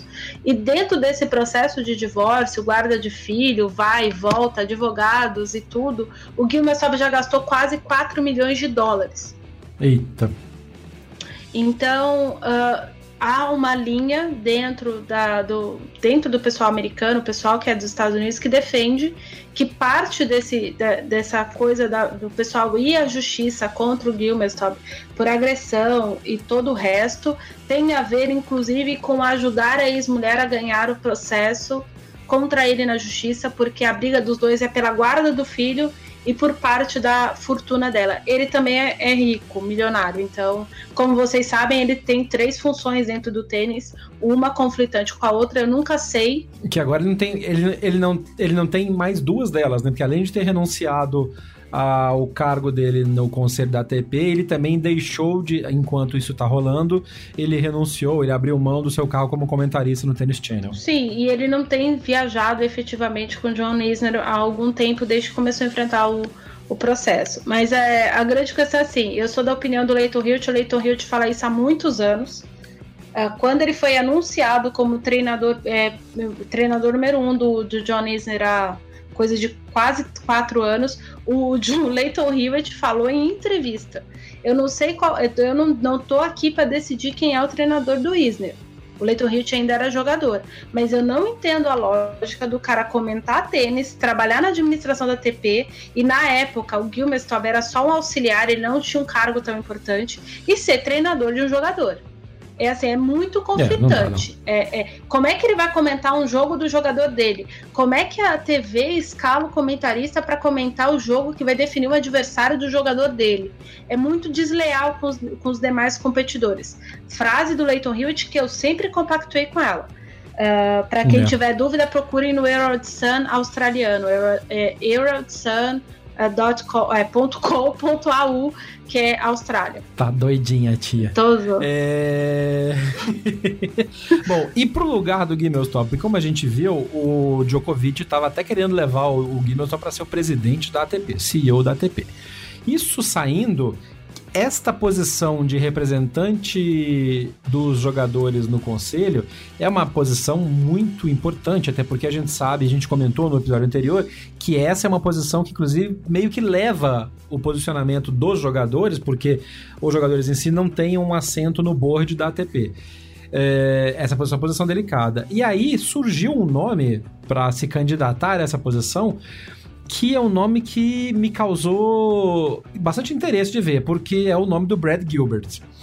Brad Gilbert é um dos grandes nomes do tênis mundial, foi jogador, um baita jogador, Sim. foi treinador, treinou André Agassi, treinou Pete Sampras e treinou muita gente forte, é um dos melhores comentaristas de tênis que o, Bra... que, que Brasil, é um dos melhores comentaristas de tênis que existe no, no, no mundo, faz um trabalho sensacional no US Open, por exemplo, e para quem acompanha as transmissões da ESPN americana, por exemplo, seja através do VPN ou por estar nos Estados Unidos, como nós temos ouvintes nos Estados Unidos, é, é um nome bem conhecido. E é um cara de uma ética espetacular. Eu, particularmente, acharia sensacional que a troca fosse sai Gimelstob, entra Brad Gilbert. Seria genial para o tênis, né? Sim, aliás, vamos fazer. Você falou de ética, vou fazer um adendo. Enquanto foi treinador, por exemplo, do Nishikori, uh, o Brad Gilbert não comentava jogos.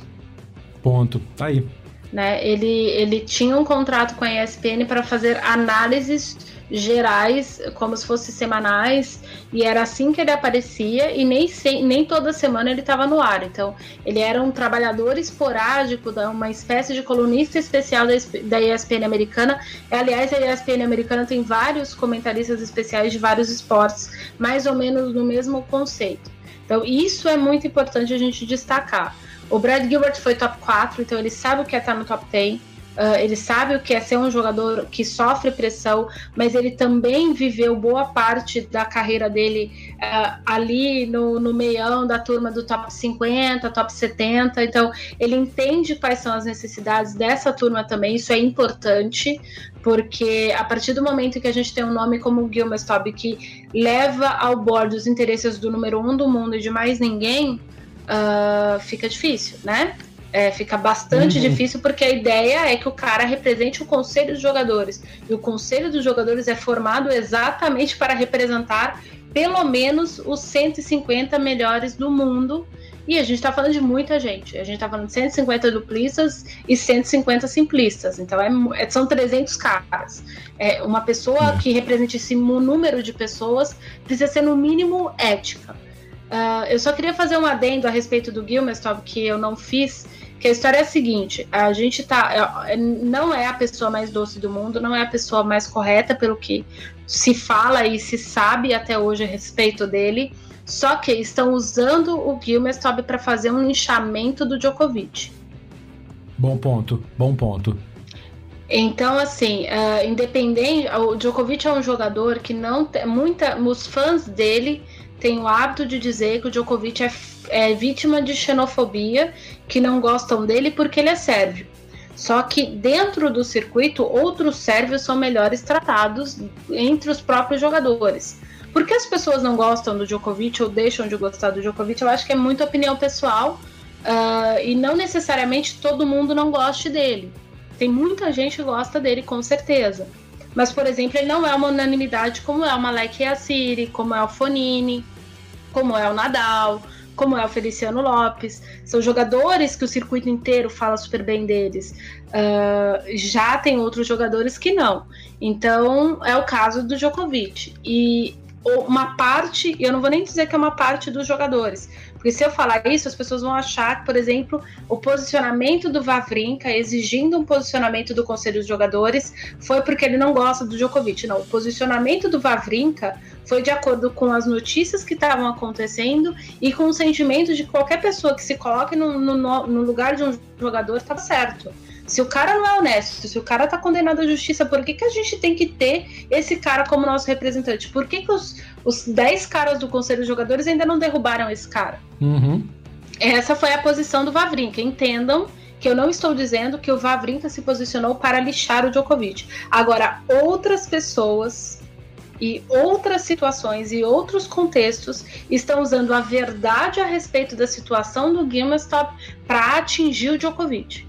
Então é. a gente precisa ter muito cuidado. O, o Djokovic escolheu o lado errado. É, esse é um fato. Essa é a grande verdade. Esse é um fato. Agora, obviamente, em sendo relação humana e disputa de poder e essa coisa que está muito exacerbada nos últimos anos e a tendência é cada vez mais, porque não dá para botar o gênio de volta na garrafa, é que usam-se isso para, obviamente, outros interesses, até para fã e briga de fã, é um negócio mais complicado mesmo.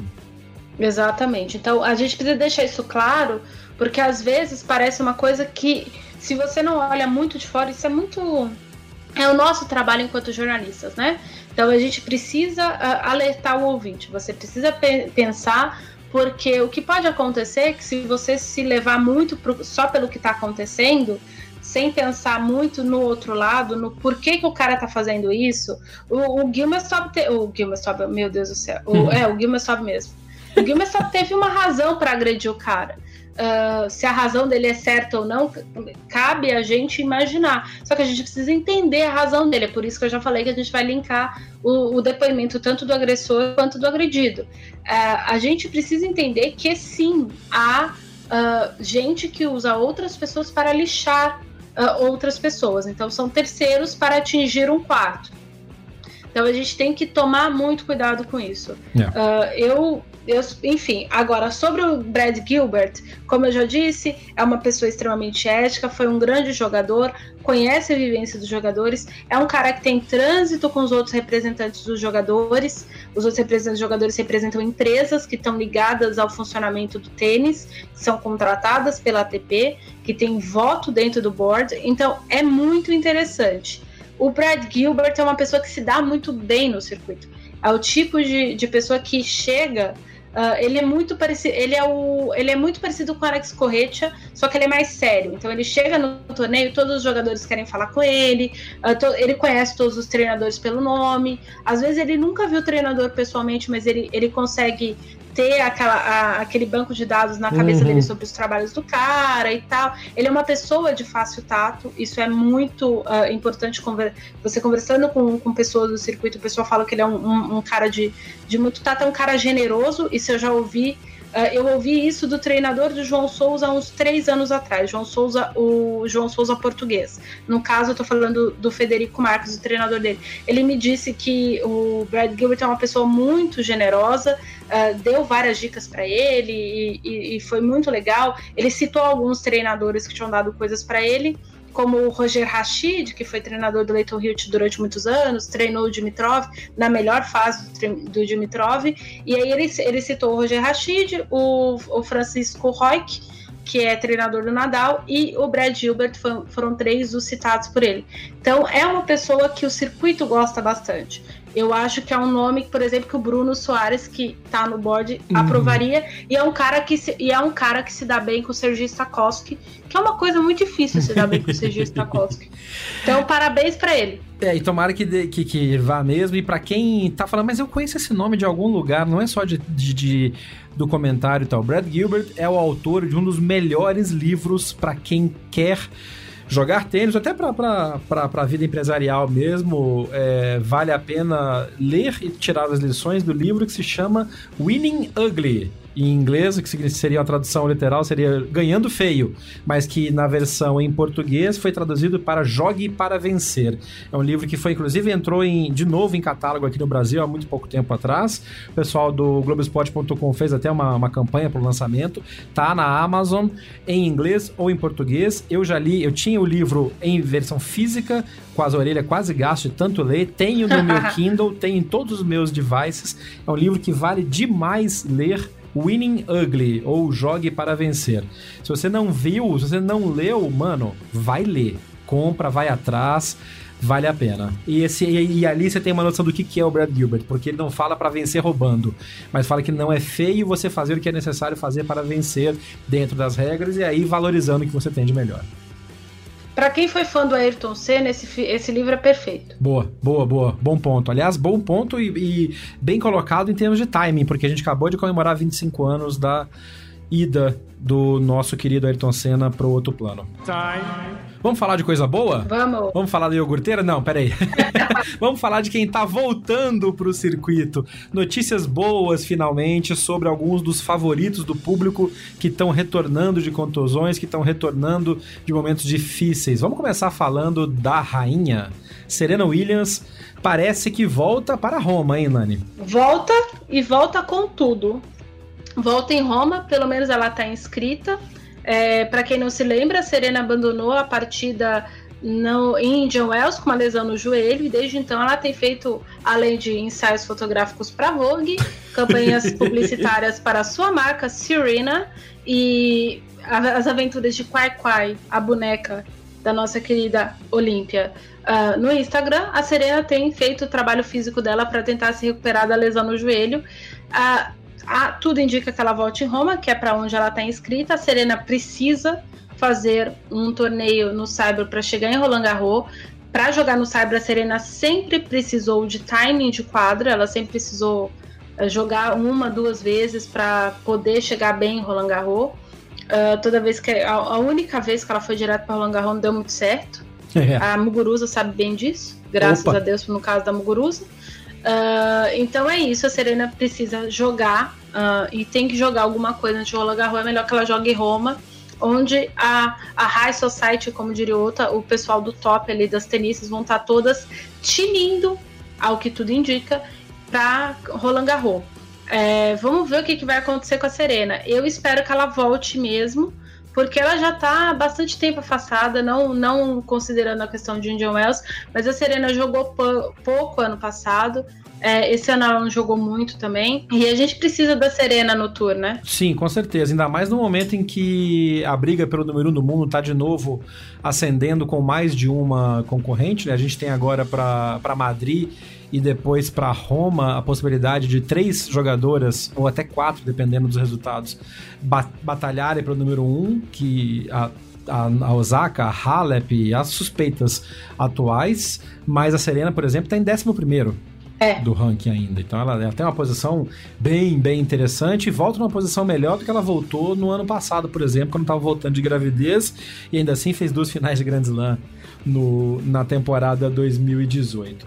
É, mais do que isso, a Serena tem um, um, uma. Já nesse, nessa rotina de recuperação que ela vem tendo depois que ela voltou da gravidez, de treinar na academia, na academia do Moratoglu em completo silêncio. Apesar dela fazer esse monte de aparição em evento e fotos, cambal, a parte de recuperação de trabalho dela, e mesmo para quem acompanha o feed da academia do Moratoglu, coisas, ela não aparece. Ela trabalha mesmo caladinha ali, se recuperando, meio um pouco do que o Federer faz quando tá fora do, do circuito, né? Eles conseguem garantir a sua privacidade e fazer os seus trabalhos de uma maneira muito privada. Sim, até porque se você expõe muito, você acaba dando indícios do que tá acontecendo com você.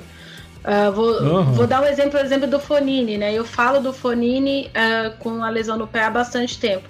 Eu flagrei o, o Fonini tratando o pé no Brasil Open do ano passado. E aí fui perguntar para ele sobre a lesão no pé, ele falou: "Não, não é nada, deu um inchaço aqui porque pisei errado". E o cara continuou tratando o pé. ele é muito miguelento. Né? pisei errado. Se tivesse pisado errado, ele tinha torcido o pé, gente. Então, ele não ia jogar o jogo seguinte. Ele ganhou o torneio. Logo, ele tava mentindo para mim. Uh, e aí, uh, brigou com. A gente já, já, já, citou né, a briga dele com o cinegrafista no, em Monte Carlo, mas assim, o Fonini tem sofrido com, com o pé há bastante tempo. E acabou que, por exemplo, durante janeiro, ele postou uma foto do, do tornozelo dele inchado na verdade, a região do, do tendão de Aquiles, e com gelo porque ele estava expondo muito a questão do treino. Quando ele viu que o negócio não estava funcionando, o que, que, ele falou? Ele parou de postar as coisas dos treinos dele.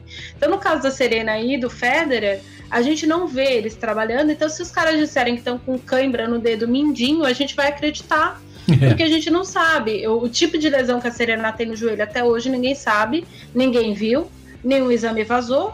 Então pode ser que não seja. Oh, não estou dizendo que a Serena é mentirosa, né? Uh, mas pode ser que, por exemplo, a Serena tenha sentido outro problema de Indian Wells para frente. Sim. E não só o joelho. Uh, a, a Svetlana Kuznetsova é o maior exemplo disso. A Svetlana uh, sentiu o joelho e ficou seis meses fora. Normalmente, dependendo da lesão, você fica muito tempo fora. Aliás, Svetlana Kuznetsova que voltou com sangue nos olhos e a faca nos dentes, né? Voltou. Pe Voltou bombando. Pelo amor de Deus. Mas enfim, a, a, esperamos que a Serena volte igual, né? Aliás, Svetlana e Serena, mesma geração. Ambas jogaram muito juntas e bem uma contra a é. outra. Vai ser legal de ver essas Belos duas. confrontos. É, vamos ver. Vai, vai ser legal, vai ser bacana. Outro que tá voltando aos poucos é o nosso amigo Juan Martín Del Potro também. Outro, puta merda, eu amo o Del Potro de verdade, eu gosto muito, mas o menino cagado sou. Coitado, cara. Era pra ele, A gente tava comentando agora há pouco do Cuevas, né? De como perdeu anos. Cara, o Del Potro era pra ter sido número um do mundo há muito tempo já, cara. Se não fosse tanta contusão. É, é o estilo de jogo dele que força muito. Mas, porra, que, como eu quero ver o Del Potro bem. Até porque, primeiro, porque ele é uma pessoa boníssima. E segundo, porque como dá na bola, gente, como bate bem, e como e que garra e que raça. Eu acho que o Del Potro é a encarnação daquele ditado, daquele, daquele ditado é, argentino, mas é em espanhol, que é derrar todo em la cancha. Ele deixa tudo na quadra mesmo. E tá voltando, tá em Madrid, tá jogando, tá inscrito para duplas. É, o grandão tá de volta. É, tá de volta. Esperamos que bem do joelho. Para quem não se recorda, o Del Potro caiu em quadra em Pequim, fraturou o joelho e desde então não tem conseguido jogar. É, o que é uma pena, porque o Del Potro, como o Jeff já disse, é a pessoa que coleciona lesões. A maior parte delas no punho, já operou o punho esquerdo duas vezes e o direito uma vez.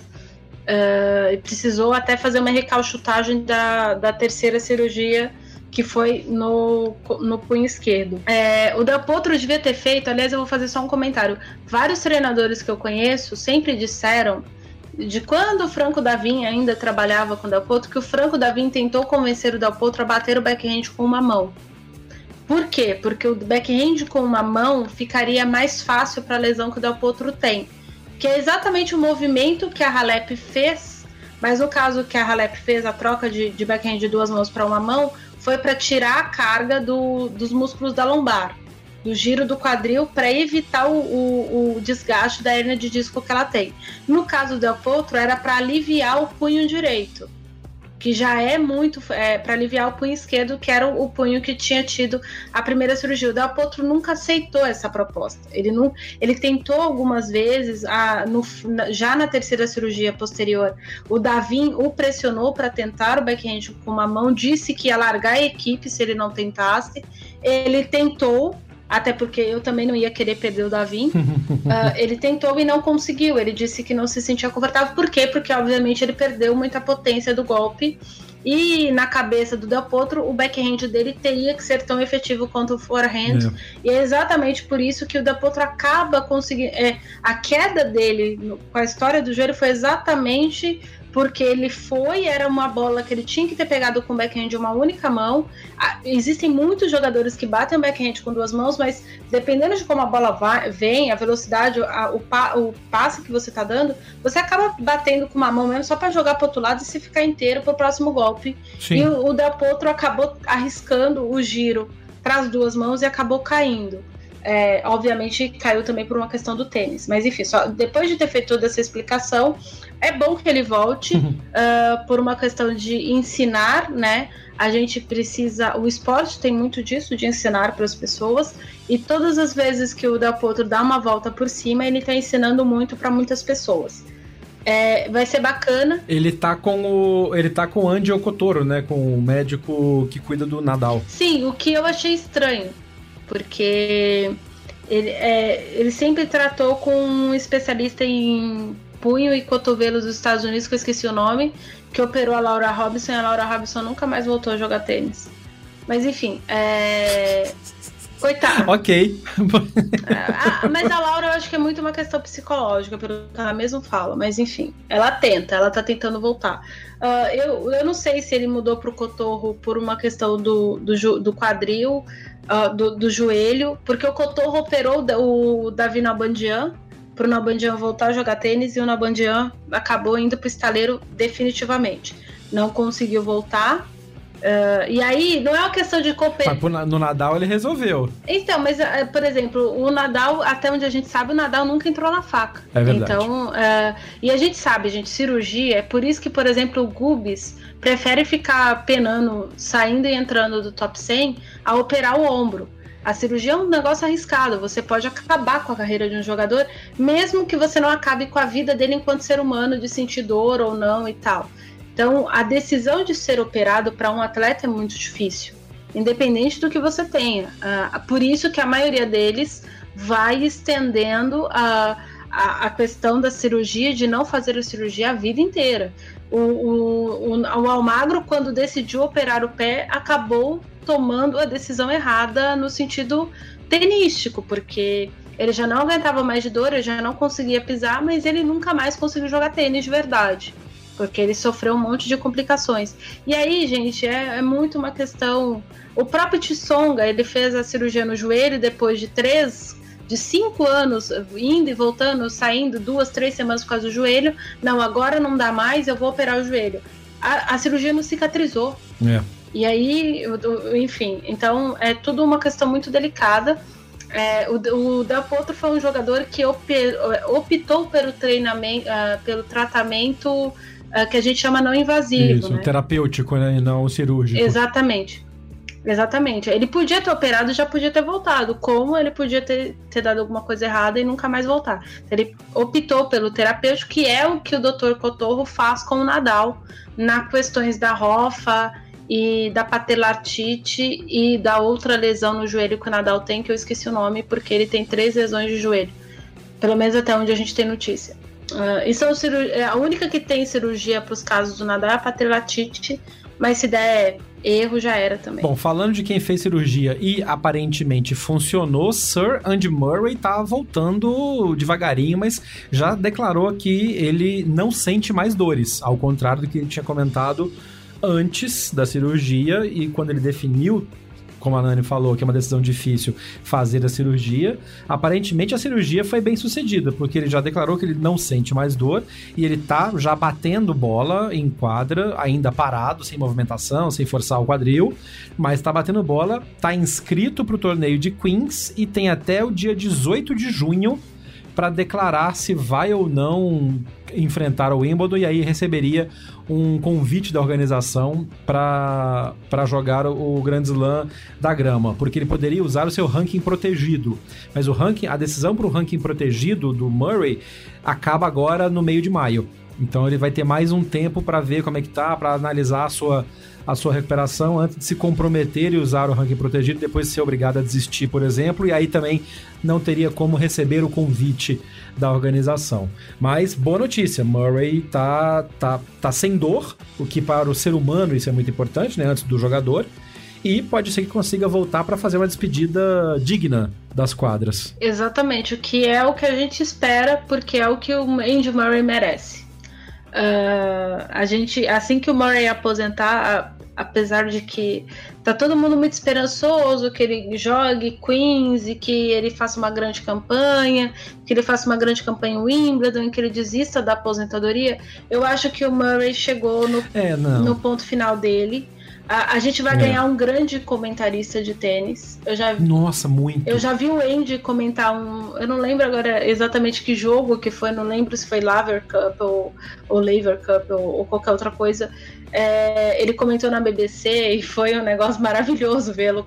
Ele comentou jogos de meninas, agora eu não lembro que torneio que era. Foi, né, e foi sensacional, porque ele é um baita, ele é um baita, é, ele é um baita defensor dos, do, da igualdade de, de, de, prêmio, de pagamentos. E ele é um, um, um, feminista na acepção positiva da palavra, né? Sim, ele, ele é um cara, na verdade. É, a gente brinca que ele é feminista, mas o que, que é o Andy Murray? Ele entende que não tem diferença uh, entre homem é. e mulher. Existem as diferenças óbvias, biológicas, e, e, e, a gente não vai entrar no mérito aqui para não discutir, mas o grande mérito do Andy Murray é. Porque se a gente entrar no mérito aqui, a gente vai ter três horas de podcast. por isso que o Jeff tá rindo. Uh, e eu já comecei a lembrar da frase do Nadal e eu já tô com vontade de esbofetear o Nadal de novo. calma, calma, vamos é, lá. Voltando, foco no Murray. Foco no Murray, que é o mais importante. Uh, o Andy entende que não tem essa diferença e ele não consegue entender a, a lógica de se defender de que há dois esportes diferentes, sendo que o esporte é um só. Uh, talvez pela criação, enfim, é uma questão muito lógica. Para quem não sabe, a Kim, esposa do Andy, é filha de um grande treinador de tênis uh, e a Kim jogou tênis. Uh, então, eu acho que ele vê essa igualdade já dentro do próprio relacionamento. Ele sempre disse, ele teve uma época que ele tinha uma coluna no site da BBC, não sei se ele tá tendo ainda, porque eu tô tendo muito tempo de ler colunas de tênis, tô lendo só algumas, mas ele, ele fazia a vida dele no tour, coisas que ele percebia, coisas que ele pensava, fazia texto sobre futebol. O Andy Murray escreve muito bem. Não é à toa que ele é geminiano, ele escreve super bem. E, ah, pronto. E, ah, eu tinha que fazer esse comentário, eu tinha que. que eu tinha. A louca da astrologia. Voltando para a história. É, o Andy escreve muito bem e ele falava exatamente disso, do quanto ele aprendia enquanto jogador a respeito do próprio jogo dele, é, ouvindo os comentários da esposa dele. E, e ele fez, ele fez um, um texto especificamente sobre isso há alguns anos. Ela não era nem esposa dele ainda, ela era namorada. E teve um documentário que a BBC fez sobre o Andy que ele também fazia isso. Então, uh, a gente vai ganhar uma pessoa no pós-quadras no nível do Alex Correia, não à toa os dois trabalharam juntos. Boa. Uh, vai ser um cara incrível como comentarista. Tomara que ele vire comentarista mesmo. Tomara que eu cruze com o Andy Murray nas salas de imprensa da vida. Nossa, já pensou? Sensacional. Ele é um cara incrível e eu acho que ele, ele é um exemplo que as pessoas não tomam como exemplo, porque o Andy é britânico e o Andy nunca sofreu com grandes lesões durante a carreira, mas não só pelo ativismo dele em prol das mulheres, do fato de defender a mãe, de defender a esposa, de defender as filhas, de, de defender a, Melina Morresmu. Aliás, ele provou que ele estava extremamente certo a respeito da Melina Morresmu várias vezes, uh, inclusive nos trabalhos subsequentes da Morresmu.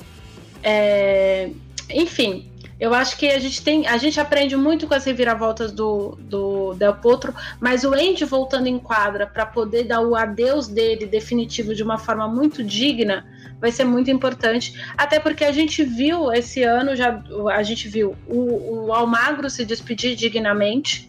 E a gente pretende ver o Ferrer. Uh, a gente viu o Ferrer muito bem em Miami, jogou muito. Aliás, ele fez um, um, jogo muito bom com o Nadal em Barcelona. E agora, essa semana em Madrid, ele vai dar o adeus definitivo dele. O Andy Murray merece um adeus do nível dele, que é um, um adeus dentro de casa, com o seu público, na sua grama. Uh, que não é a que ele come, mas é a que alimenta o Andy uh, internamente, uh, porque a gente brinca muito, mas o Andy Murray ele sofreu muito durante a carreira, principalmente pressões internas da história de que eu sou escocês quando eu perco e eu sou britânico quando eu venço. Ah, isso, nossa, isso é muito forte. Essa dele, ah, eu sou britânico só quando eu ganho. É, é, é, é um clássico do tratamento das duas caras que é a imprensa, principalmente britânica, mas até mundial mesmo porque pega o texto das agências de lá, fazia com o Murray. Mas você tem razão. Nós estamos numa semana muito emocional, porque a gente vai ter a despedida oficial do Davi Ferreira agora em Madrid. E eh, concordo com você, o Andy Murray merece uma despedida em grande estilo na grama sagrada de Wimbledon. Merece. Vai ser bonito, mas vai ser embaçado, porque nós vamos lacrimejar junto com o Andy. Ah, nossa, loucamente. Vai vir aquele vento trazendo areia para dentro do olho fortemente. Vai, vai ser, vai ser difícil se aposentar. Ali eu comentei no meio do episódio aí que daqui cinco anos a gente já vai ter o Federer. A gente tá se despedindo de. A gente sempre se despede de grandes jogadores, né? Todos os anos alguém grande se, se aposenta mas às vezes a gente perde gigantes e é, é, é difícil a gente dar adeus para gigantes. Ah, e... o que, e o que vem pela frente aí vai ser tenso, vai ser nível final de Vingadores, hein? Total. Não vamos dar spoilers. Sem spoiler. Don't Sem spoil spoilers. the endgame. Mas vai ser, vai ser nível Vingadores ou vai ser nível Game of Thrones também, de abrir mão de alguns dos personagens. Este foi o Backhand na Paralela 015, um episódio em que a gente tentou falar um pouco do que vai fora das quadras, mas também conseguimos trazer o que a Nani viveu em Estoril. Prepare-se porque nesta semana em que o episódio está no ar, tem o Masters 1000 de Madrid. A construção de expectativa para Roland Garros continua muito forte. A gente tem Madrid agora, depois tem Roma vindo pela frente. São semanas intensas de tênis. A gente vai estar aqui toda semana falando com vocês. O Backhand na Paralela agora é um podcast semanal para falar sobre tênis e prepare-se porque vem aí a cobertura especial do Backhand na Paralela em Roland Garros, hashtag BHNP em RG. Fique, fique esperto, siga, mande a sua sugestão, acesse as redes sociais do podcast no Instagram, no Twitter, no Facebook, é sempre BH na paralela. Mande seu comentário para mim ou para Nani, que tá em Portugal se despedindo, porque lá tá tarde pra caramba. Obrigado, Nani, mais uma vez, porque depois de uma semana intensa como essa, você ainda conseguiu vir e falar tão bem com a gente. É, muito obrigado, gente, porque eu tô com várias horas de sono não dormidas, porque torneio cansa. Torneio que eu não tenho mais idade para isso, gente. É isso. Um beijo para vocês. Até a próxima semana. É isso? Até a próxima semana? Então a gente vai. Até a próxima semana, é isso aí. É isso aí, eu, eu não prometo estar inteira porque Davi Ferreira vai se aposentar. Então os restos de Ariane chegaram aqui na próxima semana para comentar o que foi Madrid. E é isso, bom torneio pra gente e tomara que a gente veja o Del Potro atuando super bem na semana de duplas. E vamos continuar aqui de dedos cruzados por Serena Williams e Andy Murray. Um abraço e até a próxima semana. Este foi o Backhand na Paralela. Termina aqui mais uma edição do Backhand na Paralela. Mande seu comentário ou sua sugestão de pauta pelas nossas redes sociais. BH na Paralela, no Twitter, Facebook e Instagram. Até o próximo episódio. Este podcast foi publicado pela Radiofobia Podcast Network. Oi, eu sou o Antônio Viviani e quero convidar você a ouvir o nosso podcast Voz Off. Desde julho de 2017, eu e meu amigo Nicola Lauleta temos o prazer de conversar com as grandes vozes do rádio, da TV e da publicidade do Brasil e trazer suas histórias até você. Se você, como nós, é apaixonado por locução, acesse vozoff.com.br e acompanhe nossos episódios aqui na Radiofobia Podcast Network.